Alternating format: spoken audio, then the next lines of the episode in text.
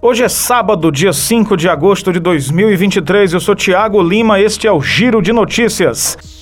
A Universidade Estadual do Ceará vai ofertar o curso de bacharelado em Direito no vestibular 2024.1. O projeto pedagógico foi aprovado pelo Conselho de Ensino, Pesquisa e Extensão no último mês de junho. A graduação vai oferecer 40 vagas, das quais 19 são para ampla concorrência e 21 para cotas raciais. Com previsão para início em 26 de fevereiro de 2024, as aulas serão realizadas no campus Itaperi, no turno da noite, com duração de cinco anos. O curso será ofertado uma vez vez por ano. A formação vai permitir que o profissional atue tanto em áreas tradicionais como magistratura, promotoria e defensoria pública, quanto em ramos mais recentes como direito ambiental, urbano, digital, entre outros.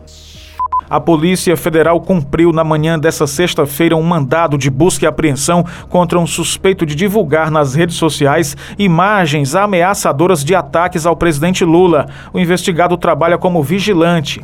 Na quinta-feira, o ministro da Justiça, Flávio Dino, postou em seu perfil nas redes sociais uma mensagem destacando que a PF estaria aplicando a lei contra os criminosos.